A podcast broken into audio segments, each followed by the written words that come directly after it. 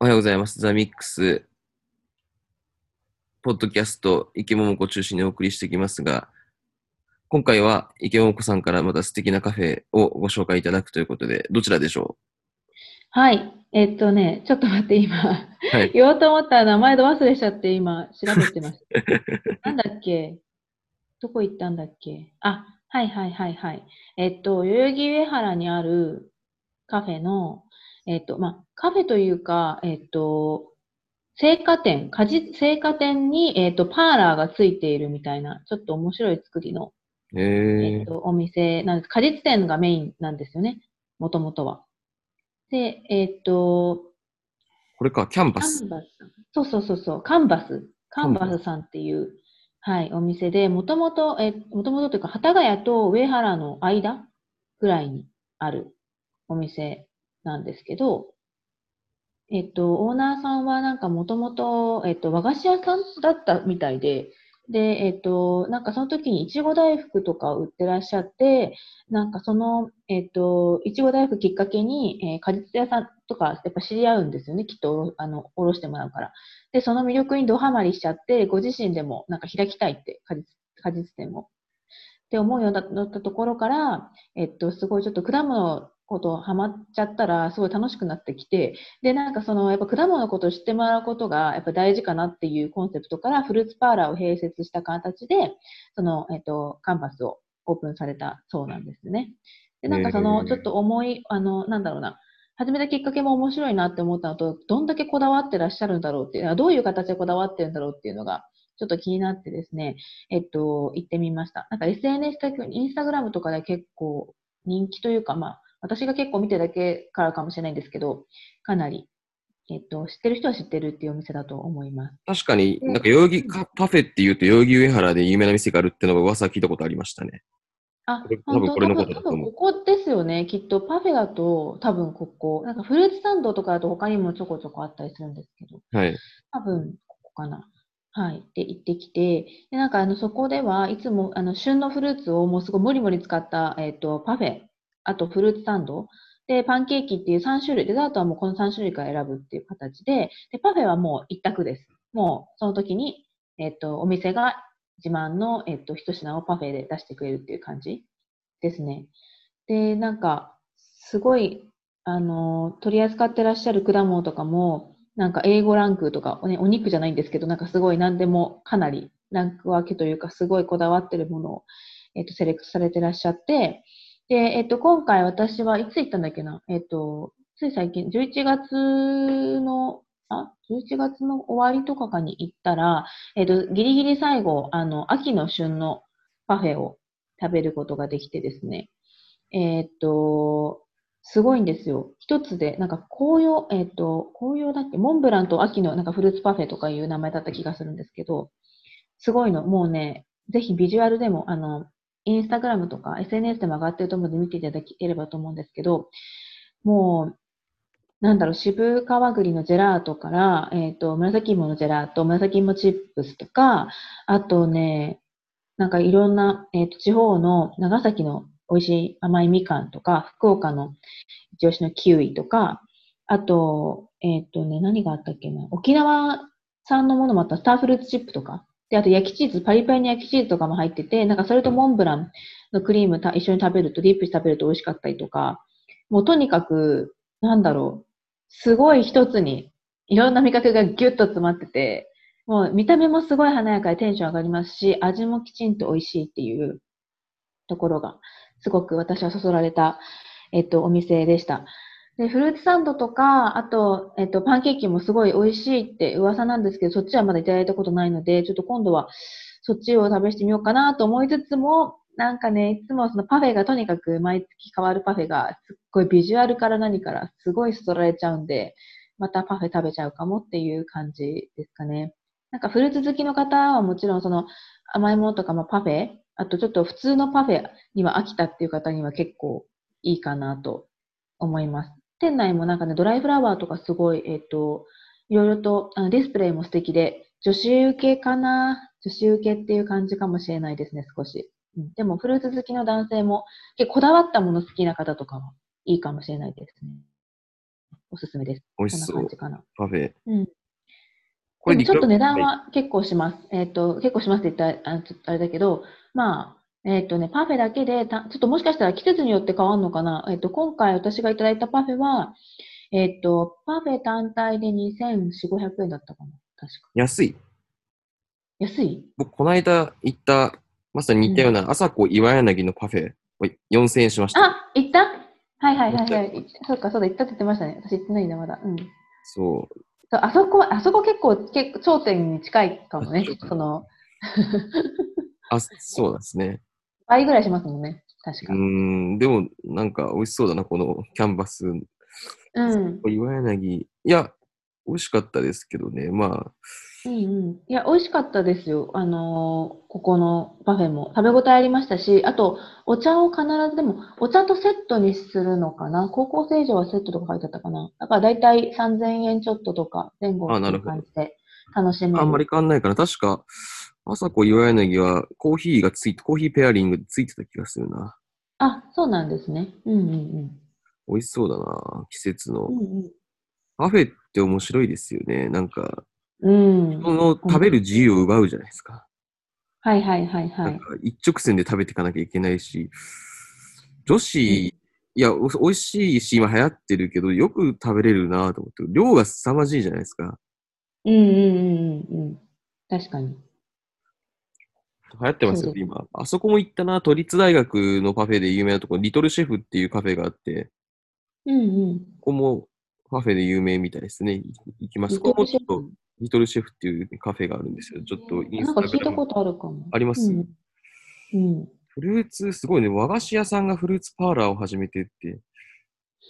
なるほど。結構ね、今和菓子屋さんも変えてこうみたいな感じで、いろんなことされる方、コラボする方とか、割と聞きますけどね、私がたまたまそういう環境にいるかもですけど。これ和菓子をやめちゃったんですか、この人たちは。え、わかんない、わかんない。ご実家かとかなのかなあそれとも、そ実れ家もわかんないです。ちょっとざっくりしか見てないかも。美味しそうだ美味しいなの、パフェ。だからわかんない。今日パフェ食べたいな。多分行ってきてくださいよ、上原の。これパッと行って食べれるんですかね。うん、あの、なんか多分平日、あ一応予約とかもできるんですけど、今でも、まあね、コロナの影響もあってっていう感じで、なんか間引きされてるっていうよりは、でもすごいオープンなんで、あの、テラスも開放されてて、全然、あの、風通しもいいので、で、私はこの前、確か平日のお昼過ぎ、10、あ、2時とかかな、に行ったんですけど、えっと、全然、一組とか二、うん、そんなになかったです。ああ、じゃあ結パ局ッと予約なしでも、なんか朝朝子言えないけど、もう完全予約制ですね。うん、予約そうもです取れないよみねたいな感じですね。うんうん。だからそこが誘われたりするんでしょうね。うん。ああ、今日なんかパフェ食べたい気分だな。すごい え、ちょっと新しいパフェになってるっぽいから行ってみてくださいよ。あ今日暇なんですよね。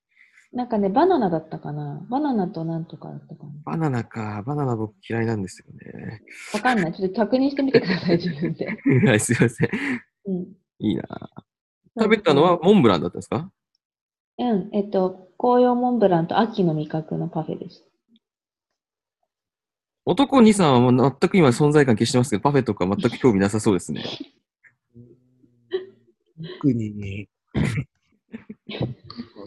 わざわざそんなお金を出すものかっていうう わ、。ひどい。またこのやっぱね、女性的だとね、僕も思うんですよね。その、ああ、これかわいい、この、今、本当だ、アイドットモモコもいいねしてますけど、この3日間だけの特別パフェ。パフェあ、これバジャバナナか。あ、これ美味しそうだな、これ。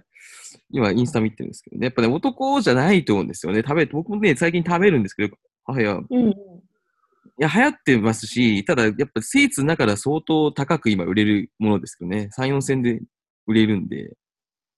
うんうん。そうなんですよね。そうそなんう。か材料をばらして、普通のお皿にプレートとして出したときに3、4千円払うかって言われると、うん。また、なんか、いやだからおそらく結構なんかパフェっていう言葉でなんていうか、ごまかされてる。うんだからこの多分、この縦の縦長い、この積まれたものがなんか芸術なんですよ、おそらく。女子にとって。うん。芸術。宝の山なん、宝の山なんですよ、これは。うんうんうん。そうですね。そう。うん。パフェブームですよね。今、本当パフェブームだと思う、正直。いや、ね。いや、思います。僕はね、いや、うん男2、3の言うこともわかるんですけど、そこまで否定派じゃなくてですね。なんか、ただ、うん量がなんか多すぎるっていうのが辛いなっていう。うーん、あ、でもそんな良くなかったですよ。これ美味しそう、そうこの最新のこのフルーツキャンバスさんの、うん。キャンバリスンさゴんののやつなんか最新のこの、えーっと、アイドットモモコさんもいいねしている、3日限定の特別化、パフェって小さくて食べやすそうで、なんか庭園みたいな感じで、それリンゴそうね、リンゴあと、はい。なんだっけ、12日が最後かもしれない。なんか3日間決まってるんですよ。確か12 12日かな。営業日は、今日行ってこようかいな。や、違うの。なんかそのパフェだけなぜか限定なんだって、日にちが。あとは違うやつを食べれるはずです。ホームページ確かね。見れば。うん。3日間だけ限定って書いてあった気が池さんが食べたのはモンブランなんですかモンブラン的な。すこる。れそうです写。真あるかなありますよ。載ってるよ。そういえば、モンブラン専門店の話してなかったの、行ってきましたよ、この間。ちょうど近くの代々木八幡のモンブあランスあー、モタンイブル。いランスタイルあ、どうでしたや、なかなかユニークなね、あの、体験でしたね。やっぱもう食というのは味じゃなくて所作なんだなっていうのを学びましたね。あ、ほんと、翔さん。ほんとね、池さんに習って、ちょっと待って僕メモを取ったんでちょっと待ってください。もう所作なんですよね。あの、寿司、板前形式になって、店舗が寿司なんですよ。寿司屋さんなんですよ。かあの、寿司、うんうんなんて言うんだろう。寿司屋さんっぽい感じの雰囲気の店舗で、うんうん。で、お茶といいペアリングをするっていう。うんうんうんうんうんうん。そうなんだ。で、もう朝な7るほ時半とかに行って整理券取らないと入れないんで、はい。整理券取って、午後2時半とかにうんうん。食べると。うんうん。ああ、レモンブランスタイルでしょモンブランスタイルの話です。はいはい。行きましたよ、私も。あ、行きましたあ、行ったんですか最近あえ、れ行った、え、いや、最近ないよ。結構前に一回行ったことがあるって。あれ言わなかったっクリけクリホじゃなくてモンブランスタイル行ったんですかどっちも行ったことありますよ。そうなんだ。あ、行ったことあるんですね。そっか、じゃあ紹介してくれないか。ああ、ででもも言ってくださいよ。私行ったことないし。面白いですよね、あそこ。その、行って、すね。うん。ごいドヤ顔をしたね、ちょっとあの、す素敵なうおじさま、ミドル のね、おじさまがにやりとしながら、あの、はい。アシスタントが練ったね、モンブランのやつを、にょにょにょにょにょってこの、巻いてくれるんですよね。そう目その前う。で。おもむろそうなんでにすなんていうか、そのもうすごい、匠の手つきで巻いてくれて、そまあ基う。そうな本んです。です、意外にモンブランってシンプルなプロセスなんだなと思って、その、うんうんうん。巻いて、うん。クリームつけて、はい。また巻いて、以上うんみたいな感じで、あ、こういうふうにできてんだっていうのがちょっとびっく驚きでしたね。で、うんうもんと。もと広告業界かなんかの人らしくて、あ、そうなんですね。でもね、パティシエじゃないんだろうな、この人。どっちかっていうと、もうちょっとクリエイティブ系の人なんだなと思って、やっぱり、うんもともとそういう広告業界とかデザイナーの人で、うんうんうんうん。で、いや、これはネットでかじった知識なんですけど、はで、いそ。の、いろいろと、地方のね、なんかその、名産品とかをデザインとかしてたらしいんですよ。その、カタログとか作ったりとかしてるうちに、うんうん栗の魅力に目覚めて、栗屋さんを屋根線かなんかでやってるらしいんですよね。うんうん。で、その後作ったのが、モンブランスタイルで、で、自分で栗農園やってるらしいんですよ。うーん。だから、自家あ製の栗農園で作った栗を使ったうんうんモンブランで、うんいやあれはすごくね、素晴らしい僕はビジネスだと思いましたね。多分、男2、3も見たら感動すると思う。無駄がなくて、もう回転率も良くて、1人15分ぐらいで出てくんで、うん。で、もう出る、出るものはほぼ1、2品しかなくて、うん。で、1個、でもそんなにすごく高くもない。まあ高いですけど、2000円とか、そのぐらい。うんうんうん。うん。で、もう毎日多分、整理券がないと入れないぐらいで、そうですね。基本整理券かも。おし美味しかったですけどね、なんか、なんていうのかうな。ん。香ばしいですよね。普通のモンブランがしっとりするよりは、もうちょっとなんか、モンブラン感が、なんかあの、栗感が強いというか、うんうんうんうん。そうですね。なんか本当に栗、いい栗を食べているっていう感じ。栗を食べてる感じしますよね。僕、モンブランすごい好きなんで、って言っても結構エクセシオールとか、普通にそういう、あの、ファーストフード系のモンブランも全然好きなんですけど、うなんかそういうのとは全然趣の違う、なんかその栗感を立てた結構荒々しい味だなって思いましたね。ちょっとなんか、ソバージュの味というか、うんうんうん15分で退店して、で、お茶と合わせて、うん。うん。このまあ、そうですね。うん栗をこの巻くっていうね。ニュニュニュニュニそうでュすニュニュニュって巻いてきますよね、あのね。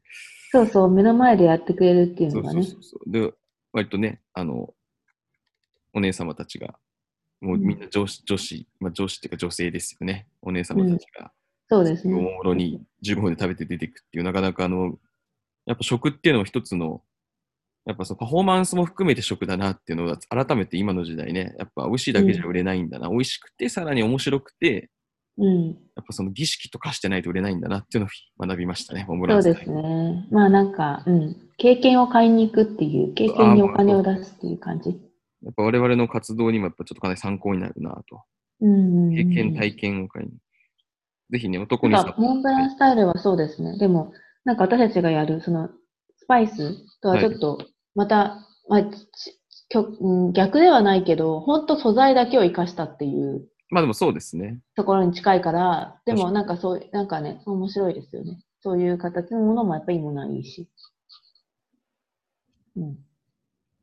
今日パフェ食べたいなぁあれでもちょっとモンブランスタイルの感想をせっかくちょっと池さんに負けないようにってメモしたんだけど、メモメモが見つからないっていう。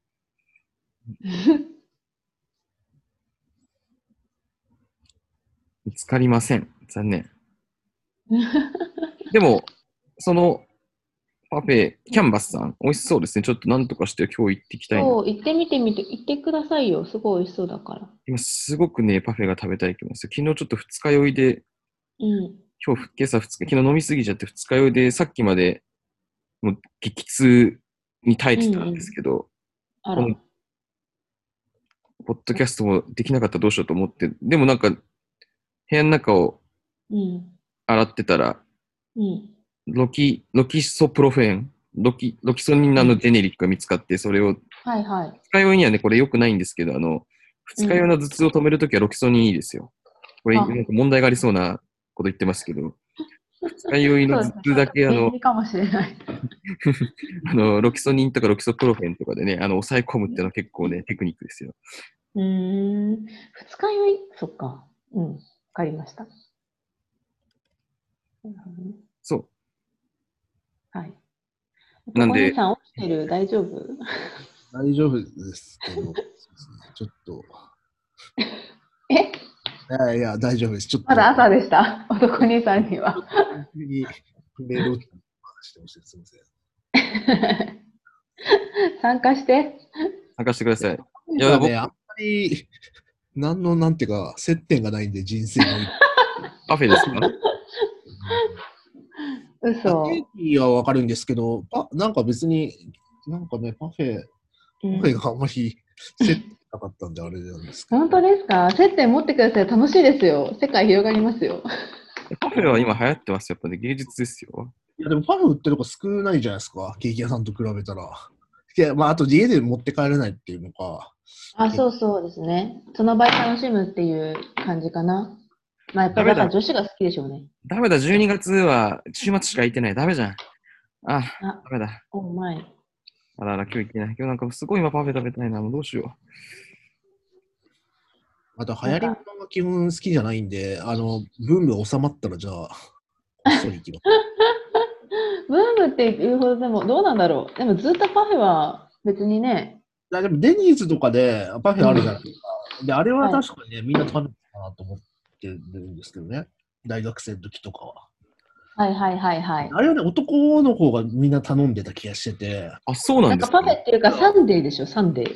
そうそう、なんとか、なんとかマウンテンサンデーみたいな、うんうんうんうんチョコレートのやつとか、800円ぐらいするんですよあれ当時でも結構高いです。あの、ご飯と同じぐらいの、ね、金額じゃないですか、800円って。デニああ、ーズまあね、そうですね。確かに、ね。それをなんかみんな普通に頼んでたから、うんうん。あれ頼むのは大体男だったんですよね。多分量の問題で。量うんうの問題でんうんうんうん。結構なんか、実は男が食べるものっていう認識は大学生の時にあったやっぱ量が凄まじいんで、うん。から、あんまりみんな、なんだろうな、なんとも言えないですけど、うん。